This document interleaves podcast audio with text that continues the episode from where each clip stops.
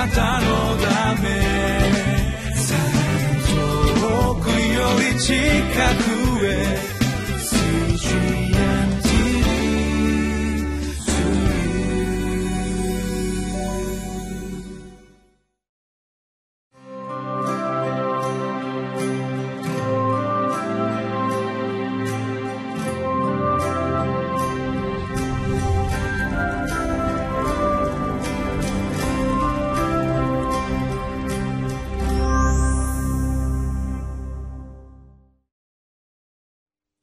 皆さんこんにちは。2月17日のリビングライフの時間です。私はひばりが丘バイベルチャーチの牧師をしております。野田勝利と申します。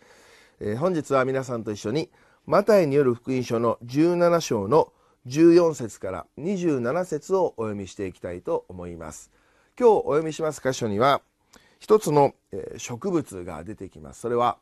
からし種というですね。えー、このからしというこの木の種であります。まあ聖書の中に、えー、この出てくるイエス様の物語の中に出てくる一つの植物でありますがマスタードシードというふうに言うんでしょうか、えー、大変小さな種だということでありまして私は今まで何度かイスラエルに旅行に行かれた方からお土産でこのからし種をいただいたことがあります。えからし種入りのボールペン何かこうボールペンのこの棒のところにですね、えー、この透明になってそこにからし種が入っている、まあえー、これを使っていたこともあります。でからし種をなんかこうティッシュかなんかに入れ包まれてですねもらったことあるんですけど、えー、なくしてしまいました。というのはですね本当に小さいですね、えー、もう本当にこうもうなんていうか小さくてですね、えー、保管が難しい多分本当どっかに行っちゃう。もうなんかこう風とかこう息でさっとこう飛んでいくような小ささのものでありますけど、まあ、そのようなえ例えを用いてイエス様が信仰について教えていらっしゃいます。ちょっとその小ささも意識しながら今日のメッセージ「信仰は主により頼んで自分を捨てさせます」この御言葉を聞いていきたいと思います。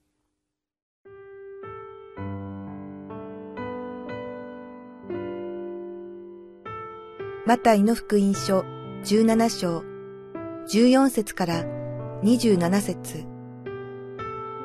彼らが群衆のところに来たとき、一人の人がイエスのそば近くに来て、見舞いにひざまずいて言った。主よ、私の息子を憐れんでください。転換で大変苦しんでおります。何度も何度も火の中に落ちたり、水の中に落ちたりいたします。そこで、その子をお弟子たちのところに連れてきたのですが、治すことができませんでした。イエスは答えて言われた。ああ、不信仰な曲がった今の世だ。いつまであなた方と一緒にいなければならないのでしょう。いつまであなた方に我慢していなければならないのでしょう。その子を私のところに連れてきなさい。そしてイエスがその子をお叱りになると、悪霊は彼から出て行き、その子はその時から治った。その時、弟子たちはそっとイエスのもとに来て言った。なぜ私たちには悪霊を追い出せなかったのですか？イエスは言われた。あなた方の信仰が薄いからです。誠にあなた方に告げます。もし、からし種ほどの信仰があったら、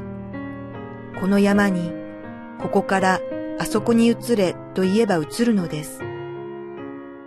どんなことでもあなた方にできないことはありません。ただし、この種のものは、祈りと断食によらなければ出ていきません。彼らがガリラヤに集まっていたとき、イエスは彼らに言われた。人の子は今に人々の手に渡されます。そして彼らに殺されるが、三日目によみがえります。すると、彼らは非常に悲しんだ。また、彼らがカペナウムに来たとき、宮の納入金を集める人たちが、ペテロのところに来て言った。あなた方の先生は、宮の納入金を納めないのですか？彼は納めますと言って家に入ると、先にイエスの方からこう言い出された。シモン、どう思いますか？世の王たちは誰から税や貢ぎを取り立てますか？自分の子供たちからですか？それとも他の人たちからですか？ペテロが他の人たちからですと言うとイエスは言われた。では子供たちにはその義務がないのです。しかし彼らにつまずきを与えないために湖に行って釣りをして最初に釣れた魚を取りなさい。その口を開けると、スタテル一枚が見つかるから、それを取って私とあなたとの分として納めなさい。さあ、今日の御言葉の箇所、えー、共に学んでいきたいと思います。一つのこの癒しの出来事が書かれてあります。えー、この悪霊の働きによって、えー、一人の小さな男の子でしょうか息子がこの転換のような引きつけのような状況を起こして苦しんでいるでそのことについて最初そのお父さんが、えー、弟子たちのところに来て祈ってもらったのですが一向によくならなかった、まあ、弟子たち何をしたんでしょうね、えー、何かこう悪霊を追い出そうとしたんでしょうか。おそらく何かこう自分の力で何かこう自分に霊的な力があるみたいなイメージでですね。何か頑張ったのかもしれませんが何も起こらなかったわけです。で、イエス様のところにその苦しんでいる若者が連れてこられたのを見てイエス様は本当に嘆かれて、ああ、なんで信仰がないんだろうか、言いながら、イエス様が権威を持ってその子をお叱りになる、すなわち悪霊を叱りつけた時に、悪霊はすぐにその子から出て行って癒された。それを見た時に弟子たちがちょっと恥ずかしくなって後からそっとイエス様にどうして私たちは悪霊を追い出せなかったんでしょうか。そう聞いた時にイエス様はあなた方の信仰が薄いからです。もしからし種ほどの信仰があったらこの山にここからあそこに移れと言えば移るのです。どんなことでもあなた方にできないことはありませんとおっしゃったのであります。弟子たちはびっくりしたでしょう。からし種のことをみんな知っていました。えー、小さな信仰といってもあまりにも小さい。もう本当に見えるか見えないような信仰でもあったら神様働いてくださる。つまりイエス様おっしゃったことはあなたたちは神様を信頼してないでしょ。なんか自分の力でやろうとしたんじゃないの？自分の霊的な力に頼ろうとしたんじゃないの？もしあなたたちが本当に小さな信仰でも神様に頼っていったら神様はその小さな信仰によって無限の力を表すことができるのだというふうに、えー、語られたのであります。弟子たちはそれを聞いて、ああ、なるほどと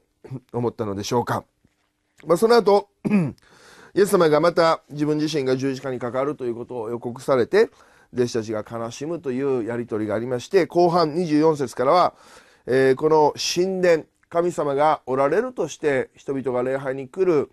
建物に納める税金をどうしたらいいんですかという問答が書かれてあります。意地悪なこのイエス様に、えー、この敵対する人たちがあなた方の先生はこの税金を支払わないんですかとこう聞いたのであります。えー、それに対してイエス様はですねこの弟子たちに対して、えー、シモンどう思いますか？ですね普通王様は自分の子供たちからは税金を取らないでしょう。民から税金を取るものだ。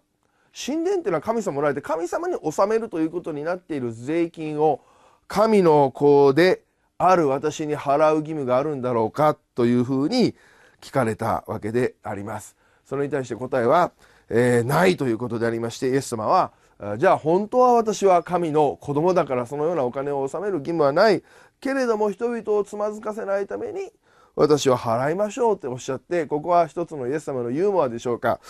えー、この湖に行って魚を釣ってみなさい最初に釣れた、えー、魚を開けてみたらそこに税金分のお金がありますからってもう何かこう手品じゃないですけどこれもまたものすごいさらっと書かれてますけど神様の驚くべき力がこの出来事を通しても表されたということを意味しているのであります。私が今日この箇所を改めて学びたいことそれは私たちの信仰というものが何か自分たちがこう強く念じる力というかあるいは祈りの長さや祈りの力強さやとかそういったものの量や人間的な強さで私たちは奇跡が起きる起きないそういったことを勝手に決めつけてしまっていることがあるかもしれないということです。でもそれは本当の信仰ではなくて何か私たちの修行や努力によって霊的な力を生み出そうとしてしまっているというようなことはないでしょうか。そのことに対してイエス様はそれは違うよとおっしゃるのです。シンプルに私のことを信頼しなさい、えー、私に期待しなさいとイエス様は語っておられます。私は一つの経験のことを思い出すわけであります。もう随分前の話であります。もう10年近く10年以上前のことでしょうか、えー、京都にいた時に、えー、京都に私の妻のえー、祖母おばあちゃんが住んでおられて、え、時々この訪問をしていたのであります。もう亡くなられましたが亡くなられる、え、少し前の時妻と一緒に訪問しまして少しお話をして帰る時にそのもう80歳を超えたおばあちゃんが、えー、この足が痛い膝が痛いんだということを、えー、おっしゃったわけであります。あその膝が痛いのおばあちゃんというやり取りがあってまあ帰ろうとした時に私はお祈りしようかなお祈りした方がいいのかなと思ったのですが同時に非常に常識的な考え方も頭に浮かんできました。もう80代のお年寄りが膝が痛いのはこれしょうがないことでしょ？もうそれはもう長年消耗してね傷んでるからまあそれ仕方じゃがないんじゃないの？という思いが来たのですがでもとりあえずお祈りしようと思って本当にシンプルにじゃあおばあちゃんお祈りしましょうね。イエス様はこのおばあちゃんの膝の痛みが癒されますようにってお祈りして帰ったのです。そのおばあちゃんに生きている間お会いしたのはその時が最後になりました。その数ヶ月後に、えー、亡くなられて私と家内はお葬式に行ったのですがそのお葬式の時に驚くようなことを聞きました。その、えー、おばあちゃんの息子さんまあ家内にはおじさんにあたる人ですけど私にお礼を言ってこられたのです。先生、えー、あの時にお祈りしてくれてありがとうございます。私そばで見てましたって。実はヒヤヒヤしてたんです。言わなかったけどおばあちゃんはがんがあって実はそのがんが膝に影響を与えていてそれで膝が傷んでいたんです。でもそのことはもう年を取ったおばあちゃんに言うのもかわいそうだしあるいはもう手術もできないからまあ膝が痛いと言われても何ももうもう受け流すようにしていたんです。でも不思議なことがありました。あの時に先生が祈ってくれて以来おばあちゃんは膝が痛いと全く言わなくなったのです。最後まで快適に過ごすことができたのですって聞いて私は本当に驚きました。全然知りませんでした。実際のところそのがんが癒されたのかどうだったのかということも私には分かりません。でもその時にシンプルに神様により頼んでみようと思って小さな信仰を働かせた時に私は何かものすごい強いテンションで何かすごい勢いで祈ったわけでも何でもないんだけれども神様が知らないところでものすごい癒しを与えてくださっていて痛みを完全に癒してくださっていた。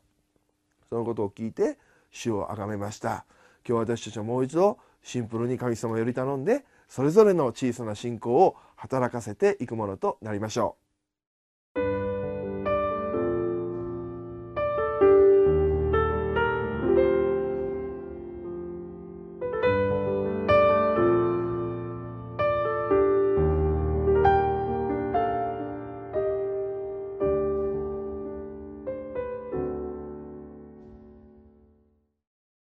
本日のチャレンジは小さな信仰